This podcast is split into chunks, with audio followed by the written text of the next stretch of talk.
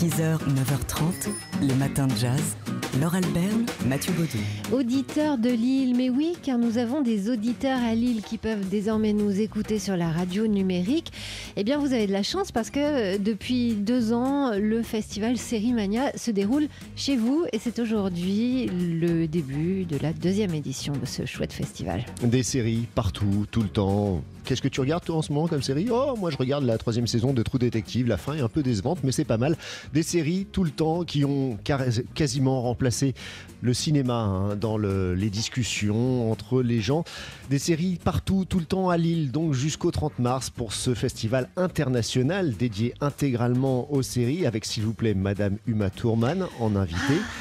Vous allez de quelle pouvoir couleur donc ses cheveux? Oh, on, Oui, on verra on bien. C'est la surprise. on pourra voir donc plus d'une dizaine de séries inédites dans les salles à travers toute la ville pendant une semaine. Mais oui, et, et- et on pourra rencontrer les héros de ces séries, euh, les rencontrer, euh, les voir, mais aussi se faire dédicacer euh, des livres, peut-être des DVD, qui sait. Il y aura notamment Et, les créateurs de la série anglaise Black Mirror qui seront sur place. Il y aura une série, d'ailleurs c'est aujourd'hui euh, que, que ça, c'est pour l'ouverture du festival dont on vous avait parlé ici dans les matins de Jazz, The Red Line. Vous savez l'histoire de ce médecin africain-américain tué par un jeune policier blanc dont la mort bouleverse euh, et lie euh, le, destin de trois familles. Et puis il y a une autre euh, série qui pique notre curiosité avec une première française, ce sera mercredi prochain.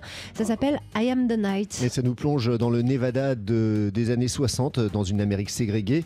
Euh, L'histoire d'une jeune blanche élevée au sein d'une communauté africaine, de la communauté africaine-américaine euh, de, de sa ville, et qui va partir à Los Angeles euh, en plein milieu de l'affaire du Dahlia Noir. Et donc, ça, ce sont deux histoires qui vont se croiser. Ça nous intrigue beaucoup. On aimerait bien aller voir ce que ça donne mercredi prochain à Lille. Alors, si vous êtes sur place, eh bien, euh, vous pouvez donc assister à ce festival. À, à savoir que vous pouvez retirer les places. Il faut retirer des places, mais qu'elles sont gratuites. Euh, donc, vous pouvez assister à Sérimania jusqu'au 30 mars. Et si vous n'êtes pas à Lille, eh bien, allez-y. C'est chouette, Lille. 6h, 9h30, les matins de jazz. Laure Alberne, Mathieu Baudou. Aujourd'hui, c'est le début de ce beau festival qui marque chaque année le début du printemps en région parisienne, le festival Banlieue Bleue. Banlieue Bleue, dont vous avez sans doute vu les très belles affiches signées Blutch, Blutch, une fois de plus. lui. Banlieue Bleue qui s'ouvre au jazz et à ses alentours, euh, le souffle libertaire du jazz d'abord, avec la musique d'Ornette Coleman qui sera revisitée par l'Orchestre National de Jazz, Thomas de Pourquerie, Roy Nathanson, Sylvain Riflet ou John Irabagon. Il y aura les grandes voix et les consciences d'Afrique également, avec Salif Keita, Bonga ou encore euh, Sean Kuti et Moulatou Astatke. Alors, c'est très joli de parler du jazz et de ses alentours. Et c'est vrai que là, on, est, on va dire qu'on est plutôt dans les alentours du jazz avec cette nouvelle édition du festival Banlieue Bleue. On écoute euh, son directeur, Xavier Lemaître. Banlieue Bleue a toujours défendu une conception très euh, ouverte du jazz et des musiques qui sont autour. C'était euh, le premier festival de jazz à donner euh, de la place au blues, au gospel et puis au rap. Puis ensuite sont arrivées euh, les musiques du monde, les musiques africaines qu'on retrouve cette année beaucoup. Et puis cette année, on a aussi pas mal de musique arabe. On a des musiciens de jazz ou de, musique arabe qui font des choses très contemporaines. Et du coup, l'étiquette jazz, elle est, elle est très large en fait à Banlieue. Voilà, ce soir, euh, cette édition s'ouvre avec euh, la venue des Last Poets. S'il vous plaît, oh, j'ai le frisson quand vous dites les Last Poets. Eh ben voilà, vous savez ce que vous faites ce soir, Mathieu. Euh, c'est à Saint-Ouen qu'on entendra ces, ces pionniers. Du de- rap. Du rap, voilà, de, du spoken word.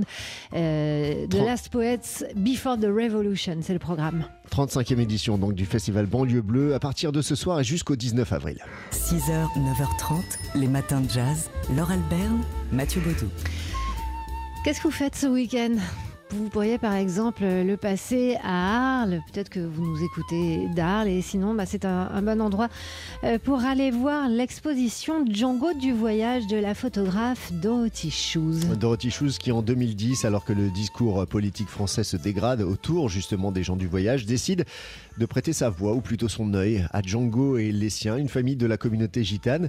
Et euh, elle va aller les voir à plusieurs reprises euh, dans leur camp, réalisant donc cette série Django euh, du, du voyage Des photos très oniriques, très belles, où la nature est omniprésente. Et oui, comme euh, qui révèle donc euh, un mode de vie de toute une communauté. Effectivement, on est euh, dans la nature avec ce personnage Django, homme jeune homme, enfin homme relativement jeune, dont on sent que la photographe a gagné la confiance. Il s'abandonne euh, sous, son objectif et il s'abandonne, oui, dans la nature. Alors, euh, au milieu de poissons euh, découpés, euh, dans, une neige de pétales de fleurs, euh, il, se, laisse volontiers mettre en scène avec des poussins, des poules. Alors voilà, ça, ça donne beaucoup de poésie, de tendresse, de malice aussi parfois.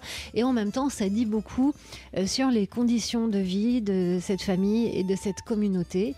C'est une exposition donc à voir euh, à Arles, à la chapelle du Méjean. C'est jusqu'au au 2 juin, très belle exposition tirée d'un livre publié en 2011, Django du voyage aux éditions du Rouergue. Les matins de jazz.